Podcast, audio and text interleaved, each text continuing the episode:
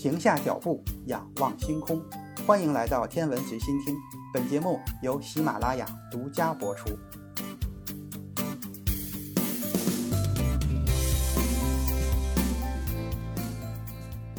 各位听友，大家好。这一期节目的主要内容是行星探测的重心为什么又重新回到了金星上？其实，早在加加林还没有走出地球之前，苏联就已经发射了探测器前往金星。但是，金星一 A 号出师不利，金星一号也没有音讯，接下来的几次任务也都接连的失败。就算是登上了金星，也没有能够传回太多有用的信息。不过，苏联人当时并没有认输，一次又一次的发射，终于在1981年，金星十三号和金星十四号获得了重要的收获。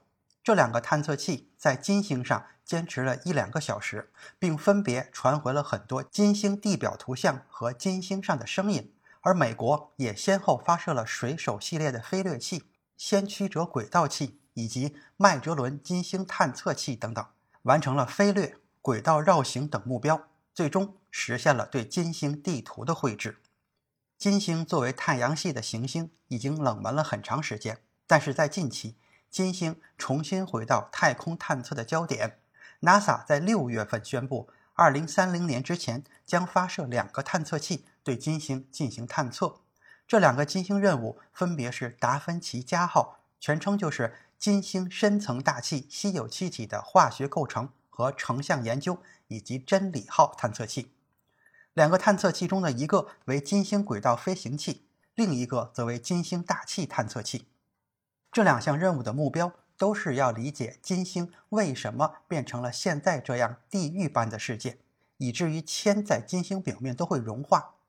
除了 NASA，欧洲、印度、俄罗斯也都规划了十年之内的金星探测任务。美国私人太空公司火箭实验室甚至计划在2023年就对金星进行生命探测。沉寂了数十年的金星探测项目，在近期重新成为各个国家机构的探测焦点。那么，金星探测如何走向没落的呢？在很多方面，金星都像地球的双胞胎一样，它的体积、质量以及组成成分都与地球相似，而且它的轨道也距离地球最近。但是，两颗星球却朝着不同的历史方向演进。地球温度适合被水体覆盖，而金星则裹上了一层厚厚的二氧化碳，表面温度达到了四百摄氏度以上。从二十世纪中期开始，金星探测就进入了里程碑式的发展阶段。金星四号首次将金星的大气数据传回地球，而且也是人类首次获得了另一颗星球的大气层数据。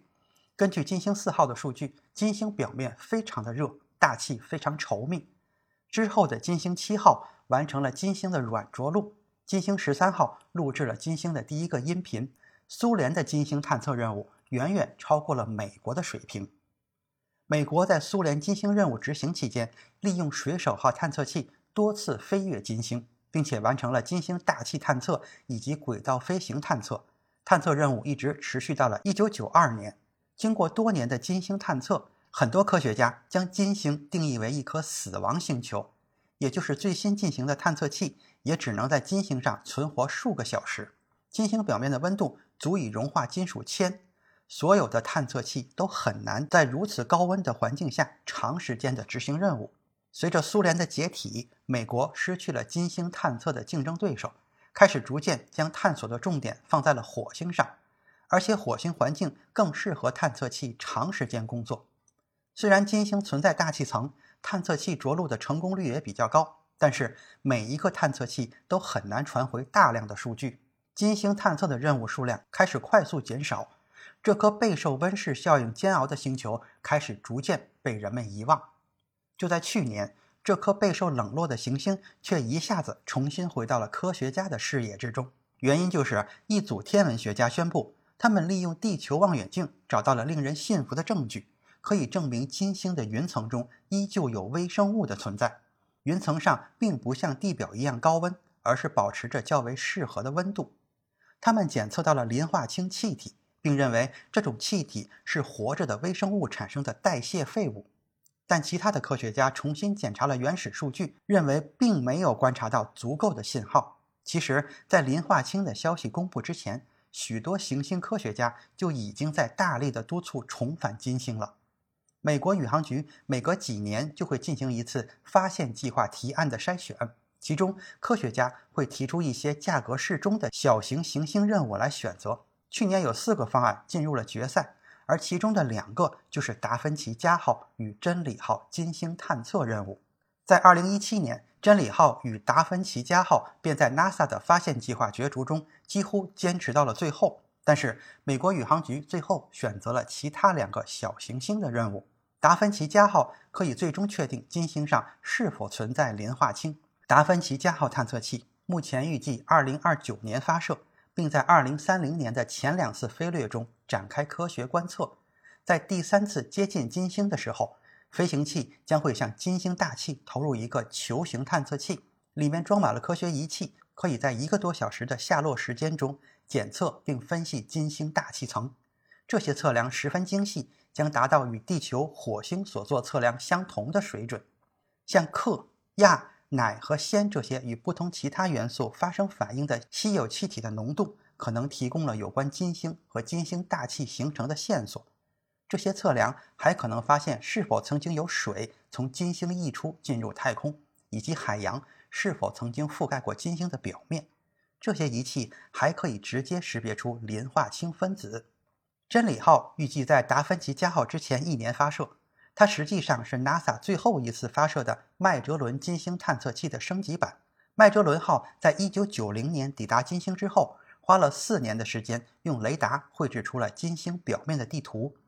这项新任务可以提供一个精度比麦哲伦号高一百倍以上的全新地形测量结果，并拼接成一个高精度的三维金星地图。在金星上的火山底部都是黑色的。但没有人知道这是近期喷发流出的熔岩，还是长久沉积的沙堆。